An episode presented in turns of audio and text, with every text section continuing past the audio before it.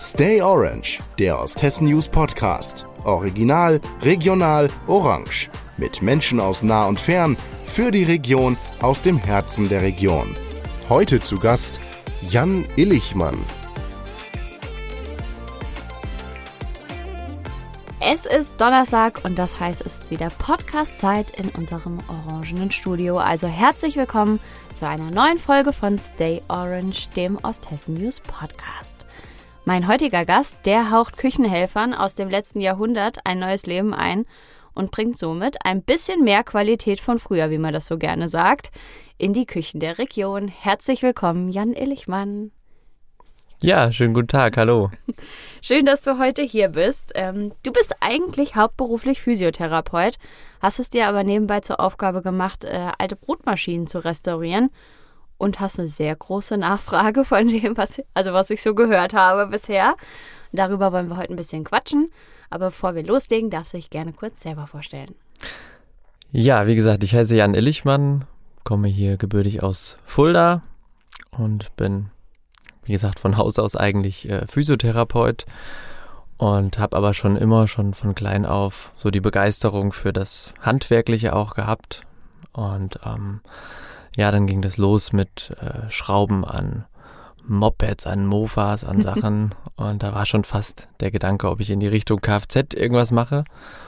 Und äh, tatsächlich hat dann sich irgendwann doch der Tag ergeben, wo ich dann doch in der Schule bei dem Erste-Hilfe-Kurs ähm, mich entschlossen habe, Physiotherapeut zu werden, weil ich gedacht habe, irgendwie das mit den Anfassen von Leuten fällt mir jetzt doch gar nicht so schwer. Ja. Und äh, ja, dann kam ich dazu. Jetzt weiche ich natürlich ab. Das ist überhaupt nicht schlimm. Das gehört ja auch zu dir. Ja, und äh, ich denke, nebenbei, sage ich mal, auch während der Ausbildung zur Physiotherapie war ich immer zu Hause am Werkeln, am Machen. Ich weiß, Freunde von mir, die lachen immer noch, die sagen, ja, wenn wir beim Jan zu Besuch waren, dann hieß es immer, ja, wollen wir was bauen? also, werde ich immer noch so ein bisschen aufgezogen. Dann kam das Jahr 2015 und mein Bruder hat ein Haus sich zugelegt, was er eben saniert hat. Und im Keller war auf einmal noch eine alte Brotschneidemaschine zu finden. Und die lag dann da auch noch einige Zeit. Und zum Feierabend, als wir da rumgeräumt haben und gemacht haben, äh, haben wir drüber nachgedacht, na gut, zum Wegwerfen wäre die jetzt zu schade also was machen wir damit? Hm. Dann lag die wieder weiter da rum und zu Weihnachten brauchte ich noch ein Geschenk für meinen Bruder und dann hat sich das ergeben. Ich habe die instand gesetzt, repariert, habe eine neue Holz Holzunterlage eben angefertigt, die da drauf gesetzt und ja, das war an Weihnachten natürlich dann das Highlight. Äh, das Highlight, ne? genau. Das glaube ich dir haben wir schon mal die ersten drei Fragen, die ich mir hier aufgeschrieben habe, beantwortet. Auf jeden Fall. Das ist sehr gut. Nein, also bist du durch die Brotmaschine von deinem Bruder da dran gekommen. Jetzt hast du die eine restauriert und hast sie zu Weihnachten verschenkt und die Reaktion war sicher gut gewesen. Ja, absolut. Äh, also die Begeisterung war echt wahnsinnig und äh, mein Bruder fing dann gleich an, oh Gott, das darf er nicht seinen Freunden zeigen. Ne? Die wollen sie auch, so, auch wollen sie auch was und so war es dann tatsächlich. Und äh, ein paar Wochen später kamen dann so die ersten Bestellungen, sag ich mal, von mhm. privat dann eben da, da so rein. Und ähm, ja, als ich dann so fünf Maschinen hintereinander gemacht habe, habe ich gedacht, okay, jetzt wird es dann doch so langsam gewerblich. Ne? Ja. Und dann, dann, kam das Jahr 2018, eben der Anfang 18, und dann habe ich eben das Gewerbe eben angemeldet. So kam es zustande. Also machst du das auch schon eine ganze Weile. Genau, ja, wir sind jetzt im vierten Jahr auf jeden Fall. Wahnsinn. Und sag ich mal, von Jahr zu Jahr hat das irgendwie so zugenommen. Zugenommen und ja, also als ich meiner Kollegin Laura hier gerade erzählt habe, äh, wer heute zum Podcast äh, zur Aufnahme kommt, da hat sie gesagt, sag mal, der war doch beim fürstlichen Gartenfest, da war der ganze Stand voll mit Menschen, die sich diese Brotmaschinen angeguckt haben, weil sie schon gesagt hat, ja, da kann ich mich noch dran erinnern, die waren richtig heiß begehrt so. Wo kriegst du denn so viele alte Brotmaschinen her, um die dann auch zu restaurieren? Ja, generell bin ich erstmal alle Flohmärkte abgegangen, mhm. Haushaltsauflösungen und dann sieht man halt, dass diese, sag ich mal, diese Maschinen doch eine begrenzte Ressource sind Mhm. und vieles einfach schon weggeworfen wurde. Weswegen ich dann meist aufs Internet zurückgreife, also diverse Plattformen, sag ich mal, wo man dann gebrauchte Sachen, Artikel Einkaufen kann. einkaufen kann, genau. Und ja, mittlerweile kennt man dann natürlich schon die Modelle. Da sieht man eine Ecke und sagt, ach ja, das ist jetzt eine Jupiter, Mhm. das ist eine Alexanderwerk, ach, bei der ist vielleicht das Rädchen nicht so stabil. Ah, Also bist du auch schon so ein richtiger Experte mittlerweile auf dem Gebiet. ja, So durch alle Modelle durchgefuchst. genau. Ja. Jetzt äh, musste ich tatsächlich ta an meine eigene Küche zu Hause denken. Ich wohne nämlich in der, in der früheren Wohnung von meiner Oma und da ist noch so eine Simatic-Küche, diese 6006, das ist so das Standard-Oma-Modell, würde ich mal sagen, aus den 50ern oder aus den 60ern ist sie. Ich habe es nämlich extra nachgeguckt, die ist auch drin und da ist auch noch so eine, so eine Brotmaschine drin, die man aus dem Schrank nach oben klappt. Oh Dann nein. zum Kurbeln, ja, Ich genau. habe ich hab dieses Argument schon fast erwartet. Das ist aus Kundenaussage Nummer eins, Also, ich, ich mal so. hatte auch mal so eine. Ich hatte so eine oder meine Oma hatte so eine und die hat sie aus dem Schubfach da unten Ja, ja. rausgeholt und auch auf diesem, äh, um jetzt nicht ganz zu springen, auf dem fürstlichen Gartenfesten, auf dem Ja. Feinwerkmarkt, ähm, da war das auch wirklich, jeder zweite Interessent hat diese Story rausgeholt. und dann muss man ja immer ernst bleiben und nicht gleich Wieder Ja. lachen. Also, äh, lachen. Also das ist schon, ich habe das jetzt schon zum 500. Mal gehört. genau, und immer wieder mit gleicher Motivation. Ach, wirklich? Ach, ist das toll. nein, Nein, war ja auch toll. Also nein, richtig cool. Jetzt ähm, gibt es ja auch so einen so Unterschied, sag ich mal, zwischen Gebrauchsspuren und Dreck. Das habe ich auch auf deiner, auf deiner Webseite gelesen, dass ja auch Gebrauchsspuren irgendwie so ein bisschen dazugehören, weil das natürlich auch eine Geschichte erzählt oder weil diese eine Geschichte erzählt, so eine Brotmaschine. Ja, absolut. Also ähm, heutzutage, wenn man irgendwas einkauft, meistens ist ja alles neu, clean, ohne Makel und irgendwas. Und in den letzten Jahren kam irgendwie aus meiner Sicht mehr so der Trend auf, dass Vintage oder was mit Gebrauchsspuren, sag ich mal, eher so im, im Trend ist. Ne? Es gibt zerrissene Jeanshosen, Ja. die man extra so kauft. Und ähm, das mache ich natürlich bei den Brotmaschinen nicht. Also die Brotmaschinen sind wirklich alt und bringen so den, den Charme mit. Ähm, natürlich sind manche Modelle dabei, die eben vom Zustand her so schlecht sind, denn die so verrostet Mhm. sind und wirklich dann, ich, immerhin, wir wollen ja damit Lebensmittel auch verarbeiten. Also die Ja. Maschinen sollen ja nicht nur Optik sein, sondern die sollen ja auch, Gut funktionieren. genau, ne? genau. Und wenn ich da drauf eine Scheibe Brot schneide, dann soll da nicht noch der Rost von vor Das wäre zehn gut. Jahren draufhängen oder so. Deswegen manche Modelle habe ich dann tatsächlich jetzt sandgestrahlt und lackiert Okay. mit so hochwertigem Zwei-Komponenten-Lack, was auch für die Ewigkeit eigentlich ist. Mhm. Und ähm, ja, der Dreck muss natürlich runter. Wie gesagt, wegen dem Brot, wenn man Ja. das schneidet. Aber äh, so ein paar Gebrauchsspuren, so ein paar Kratzer, sag ich mal, gehören Die einfach gehören mit dazu. dazu. Das macht's ja dann auch irgendwie aus, sage ich mal. Ja, also wir reden ja hier von Maschinen, die zum Teil 80, 90 Jahre alt sind Wahnsinn.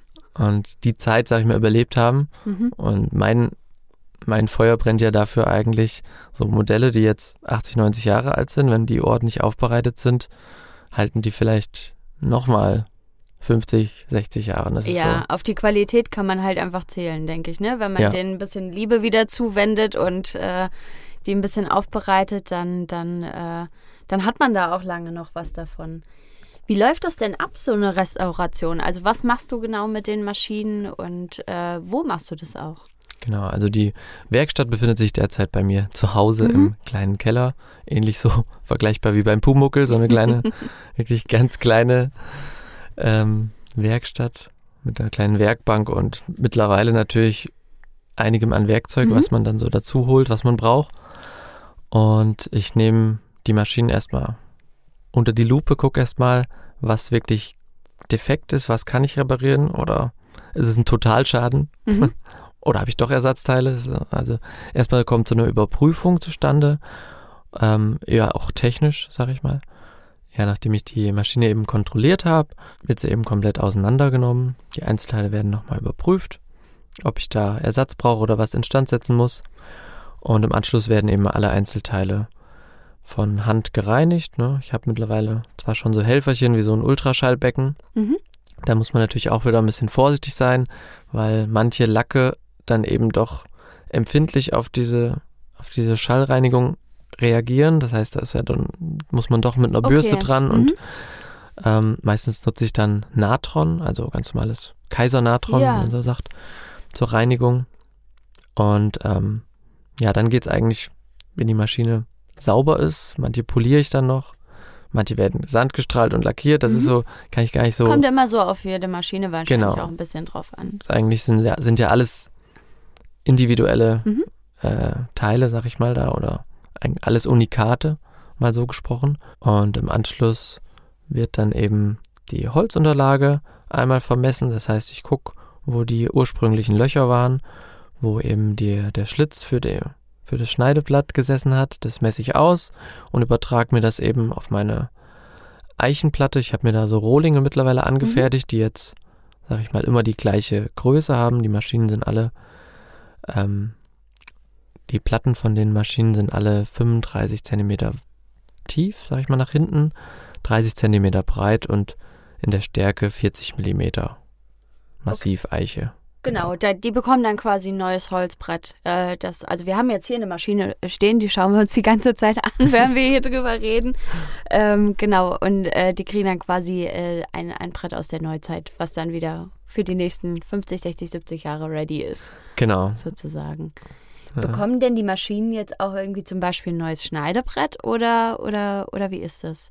Schneideblatt meinst du ja, wahrscheinlich, genau. das meinte ich natürlich. Tatsächlich wird's da schwierig. Das war vorhin die, der, der Eingang mit den Ersatzteilen. ja, Ähm, die meisten Schneideblätter sind aus Edelstahl, von Mhm. daher sind die häufig relativ rostbefreit. okay. Und ähm, dadurch, dass damit ja nur in Anführungszeichen Brot geschnitten wird und kein Holz oder Ja. sonstiges, ist die Abnutzung von den Messern auch nicht so gravierend. Okay, verstehe. Also die letzten Maschinen habe ich jetzt alle zu einem äh, Messerschmied gebracht. Der hat Oh ja, die einmal abgezogen alle und dann Perfekt. sind die alle wieder komplett scharf. Also Ich stelle mir das auch schwer vor, Ersatzteile zu finden, weil es ja wahrscheinlich auch sehr selten noch verkauft wird. Oder online, ne? Also muss man sich wahrscheinlich auch online zusammensuchen, irgendwie so ein bisschen. Aber, aber viel ist da bestimmt nicht vorhanden, oder?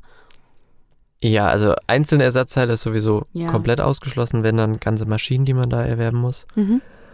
Und da eben auf die Suche zu gehen nach einem gewissen Modell ist sehr schwierig. Also ich derzeit glaube ich, an unrestaurierten Maschinen habe ich noch vielleicht so 150 Stück, Ja, okay. die ich gesammelt habe ja, über die vier Jahre. Okay, ja. Daraus äh, abgezogen, sag ich mal, abziehen müsste man 197. Mhm. Ich will jetzt gar nicht deine Frage vorwegnehmen, aber Ja, derzeit sind wir bei der 197. Ja, okay, die genau. fertiggestellt ist. Ja, ja. Ähm, und da muss man natürlich gucken, ob man irgendwas Passendes hat, weil von den. Modellen, also ich denke mal Marken, unterschiedliche Marken, bestimmt 30. Wahnsinn. Ja, Das- okay. Muss man wahrscheinlich auch einfach so ein bisschen gucken, dass man kriegt, was oder nimmt, was man kriegt, ne? Ja. Also hat man jetzt nicht so, so die Auswahlmöglichkeit. Kommen denn auch Leute zu dir, die vielleicht irgendwie eine Maschine zu Hause haben, so wie das vielleicht bei deinem Bruder der Fall war und sagen, oh, hier, Jan, kannst du mir die aufbereiten und wieder schön machen? Ja, doch auch sehr häufig jetzt. Äh, zuletzt waren es jetzt, ich glaube, die letzten zwei Wochen waren es vier, glaube ich, die jetzt Oh, cool, okay. Maschinen vorbeigebracht ja. haben. Natürlich ist da vor, im Vorfeld noch anderes, was in Produktion einfach ist. Mhm. Da muss ich natürlich gucken, wie ich dem allen nachkomme, wie ich die Maschinen fertig bekomme. Also tendenziell ja, mache ich das. Mhm. Muss man dann individuell gucken, was ist mit dem Modell, ist was kaputt, Wie viel gibt's Aufwand Ersatzteile, wie viel Aufwand. es? Ne? Und da gibt's dann individuelle äh, Angebote, die wir da auch, die ich rausgebe. Können die Leute dann auch gerade zum Beispiel sagen, oh, ich hätte die total gerne jetzt in Rot lackiert, äh, ne, wenn das vielleicht noch nicht der Fall war irgendwie. Genau, tendenziell ja, Mhm. natürlich. Verkaufst du denn eher so hier in der Region äh, die Maschinen oder, oder geht es auch über die Region hinaus, dass du sagst, irgendwie, oh, da sind so viele, die irgendwie da so, ein- so ein Liebhaberstück suchen, dass das auch über die Grenzen von Osthessen hinausgeht? Ja, das würde ich schon sagen. Also Mhm. natürlich ist das Gros, glaube ich, hier ähm, wirklich regional, aber um in Zahlen vielleicht zu sprechen, sag mal so 30, 40 Prozent ist weit weg. Also Okay. in unten Bayern, Baden-Württemberg, so die Richtung Ja. München habe ich viele Abnehmer. Das klingt doch gut. Wo kann man die Maschinen kaufen? Also du hast einen Online-Shop, habe ich gesehen gehabt, gell? Wo, wo, wo die Maschinen auch drin sind. Aber ich glaube, man kann die auch sich hier zum Beispiel mal anschauen in einem Laden in Fulda. Ja, das ist Genau. korrekt, genau. Ähm, also Online-Shop ist natürlich richtig. Mhm. Ähm, und hier in Fulda, äh, in der Löhrstraße, ist der sogenannte Regio Point Mhm. ne, von dem Marco Boche. Genau. Und ähm, da stehen immer im Regal drei, vier Maschinen, ne, die zur Schau oder auch zum, zum Kaufen da bereitstehen.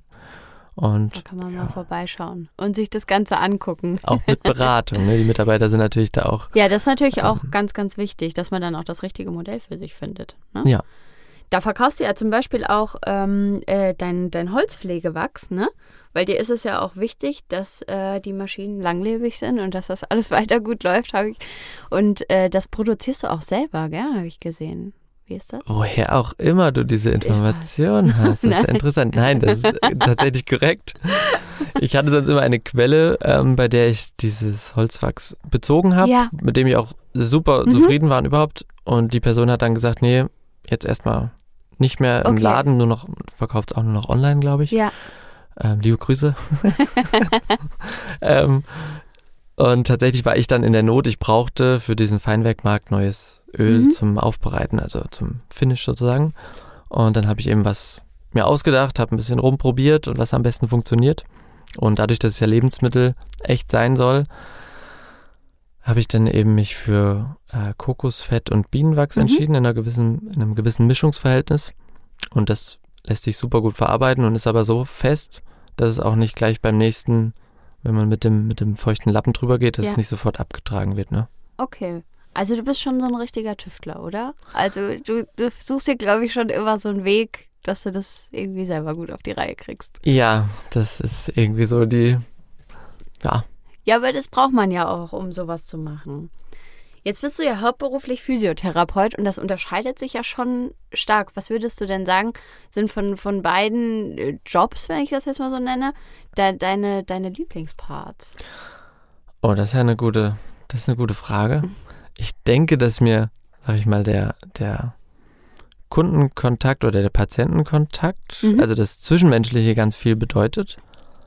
Und ja, vielleicht habe ich den Hang dazu, auch, ich weiß nicht, ob das als Plus oder als Minus zu sehen ist, aber Leute auch ähm, zu, be zu begeistern. Ne? Also irgendwie mit anderen Leuten irgendwie eine Nö, das Eine Freude- ein Pluspunkt, ja. da liegt mir was dran. Und einfach die Begeisterung, wenn ich mich jetzt für diese Maschinen begeister, merke ich, ich erzähle davon und Mhm. andere sehen das und sagen, oh, finden das auch toll. Und dann, Dass man die halt Pusht so es natürlich, ansteckt. ne? Auf alle Fälle.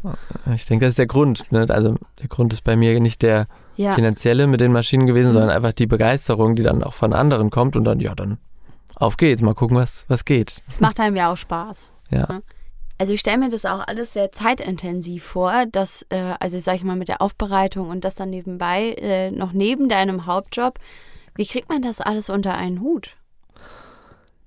Das ist wirklich eine gute Frage. Ähm, tatsächlich funktioniert es bei mir nur, wenn ich Lust drauf habe, Mhm. ne, mit den Brotmaschinen, sag ich mal, weil das wirklich einfach als, sag ich mal, aus der Begeisterung, aus dem Hobby nebenbei Ja. so entstanden ist. Natürlich kommt irgendwann der Punkt, wo man sagt, ist das noch Hobby, ne? Also ich meine, mittlerweile ist es ja gewerblich auch angemeldet, alles, alles richtig, nicht, dass das die falschen hören. Keine Liebhaberei oder so, nein. Ähm, aber ähm, im Klaren muss man sagen, die Praxis ist erstmal mein Haupterwerb. Ne? Die, davon von lebe Mhm. ich. Und ähm, sag ich mal, die Brotmaschinen, dafür finde ich die Zeit, das ist meine Freizeit, die ich eigentlich dafür hergebe. Mhm. Andere gehen Fußball spielen und ich bin eben im Keller und schraub rum. Tüftel da. Genau. Das war, wie gesagt, das muss ich sagen, das war bei mir halt schon immer der Fall. Klar, ich habe auch Fußball gespielt. Mhm. Ähm, ich mache auch Musik, habe früher schon angefangen als Kind mit Klavier Mhm. und das verfolge ich momentan auch, sag ich mal, weiter und mehr. Aber als Ausgleich so ein bisschen was Handwerkliches machen, habe ich schon immer Das gemacht tut und ja auch gut, sag ich mal. Ne? Ja. Wenn man auch mal so einen Kontrast dann nochmal zu, zu allem hat, was man auch vielleicht sonst im Alltag oft macht. Genau. Könntest du dir denn auf lange Sicht vorstellen, dass vielleicht irgendwie sich da auch mal so ein bisschen äh, die Verteilung ändert, dass du das vielleicht irgendwie hauptberuflich machen möchtest oder soll das einfach ein Hobby bleiben? Ja, ich würde sagen, das ents- entscheiden dann natürlich auch diverse. Zahlen oder die Kunden.